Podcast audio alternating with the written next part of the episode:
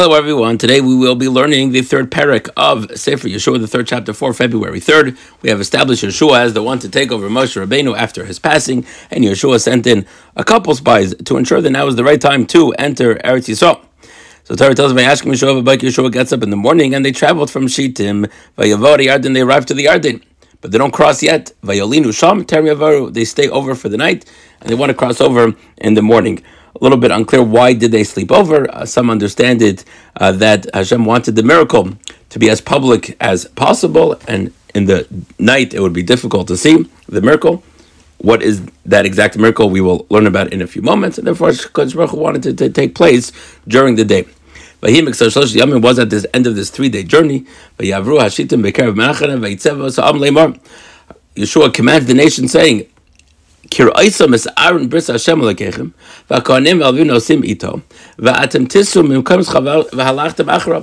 Yeshua goes around the camp to let them know that their travels will be behind the Aron. When you see the Aron traveling, then you will follow the Aron. What's fascinating about this is we know that in the Midbar it didn't work this way. In the in the Midbar they didn't follow the Aron. What did they follow? The clouds. The clouds determined when the camp would get up. Then the front of the camp would get up, and then the people carrying the Aron. The Aron was in the middle. What changes when they go into Eretz Yisrael is that the Aron is always going to be in the front. They follow the Aron. The Kohanim carry the Aron. In the Midbar, it was just the Levim the ark has to be front and center. Only in the midbar, when they have this sort of miraculous way of living, where you have the anon, you have the cloud. But once you get into Eretz Yisrael, the aron has to be the focus. So Yeshua says, we follow the aron. And then you will get up from your place and you will follow it.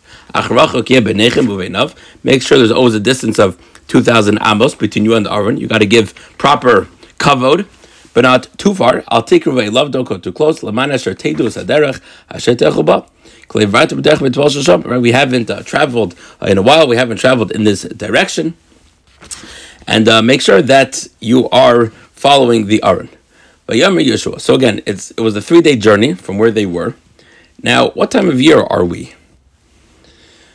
Chazal tell us that Moshe Rabbeinu died on the seventh of Adar we know that Moshe Rabbeinu was mourned for for 30 days. So the assumption is that they stayed around where Moshe had died for 30 days. 30 days later is the 7th of Nisan. Three days later, as we just read, it was a three day journey. They arrive at the Yarden, they stayed overnight, and in the morning they were re- ready to pass. So Vayomer Yeshua, Yeshua is speaking at night, and he says, Al miskadoshu, sanctify yourselves.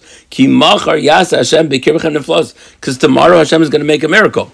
Last time we had such a command for the Jewish people as a whole to, to sanctify themselves was before Matan Torah. This is a miraculous time. So Yeshua says to the Ganim, carry the Aron, and pass before the nation, and They went before the nation. Hashem al Yeshua. Hashem said to Yeshua, Hayoim hazeh achel gadlecha ben Yisrael. Says Hashem to Yeshua that today your name will be great in front of the Jewish people.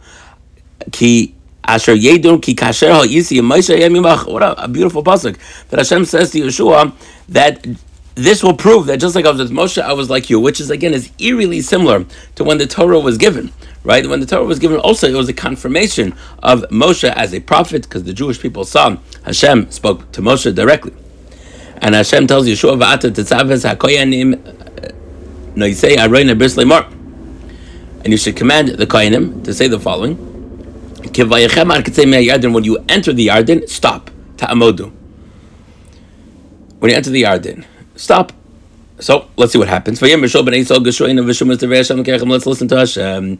Yeshua says, "B'zayis teidun this, you will know that Hashem is with us, and Hashem is gonna bequeath to us the land of Eretz Yisrael, the land of the seven nations. The Aron will cross in front of you."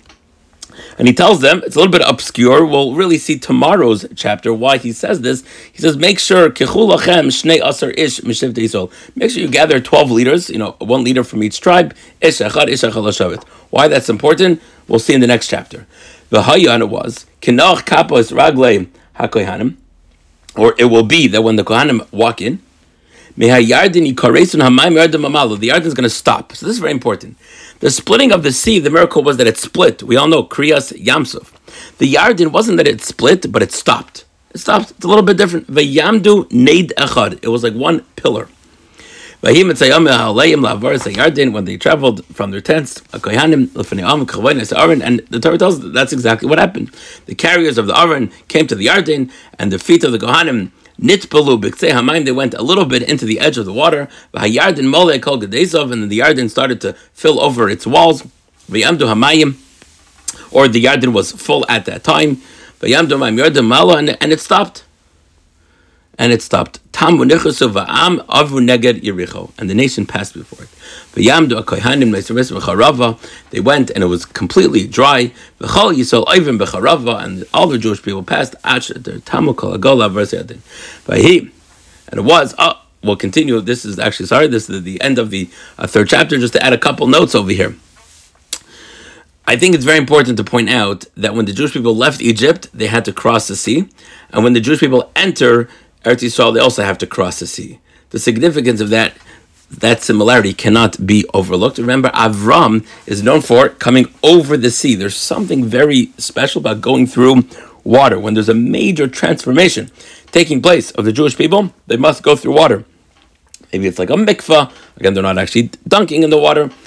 There's something about crossing water. I'll sort of leave the rest um, to you to figure out what that symbolism uh, is. Now, you might also ask a question well, why didn't they sing a song? Why didn't they sing a shira? We know when they crossed the sea, they sang a famous song. So the ArtScroll brings a nice explanation. It says the Sea of Reeds split under the leadership of Moshe, who was great enough to raise the entire nation to such a clear perception of the godliness that even a maidservant could point out and say, Zekeli, this is my God, meaning a taking words from the song.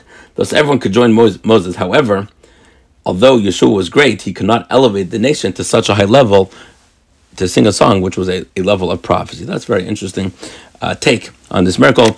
I, I would say that the main reason, uh, just a little bit, probably a simpler explanation, the reason why there's no song is if you look at the song at the sea, it's not so much about the miracle of crossing the sea, it's about the submersion of the Egyptians in the water.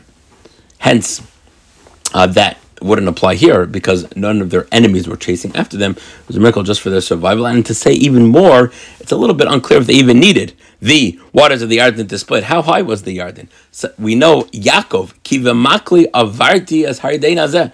Yaakov says he passed over with his staff. So it actually sounds like you don't need a major miracle to cross the Yarden. This was just to show that the Jewish people, um, like HaKadosh Baruch Hu told Yeshua, this is to show that Yehoshua is 100% confirmed as the right one the person to take over Moshe Rabbeinu. That concludes our study of Navi for the day. As always, thank you so much for taking time today to study some Torah.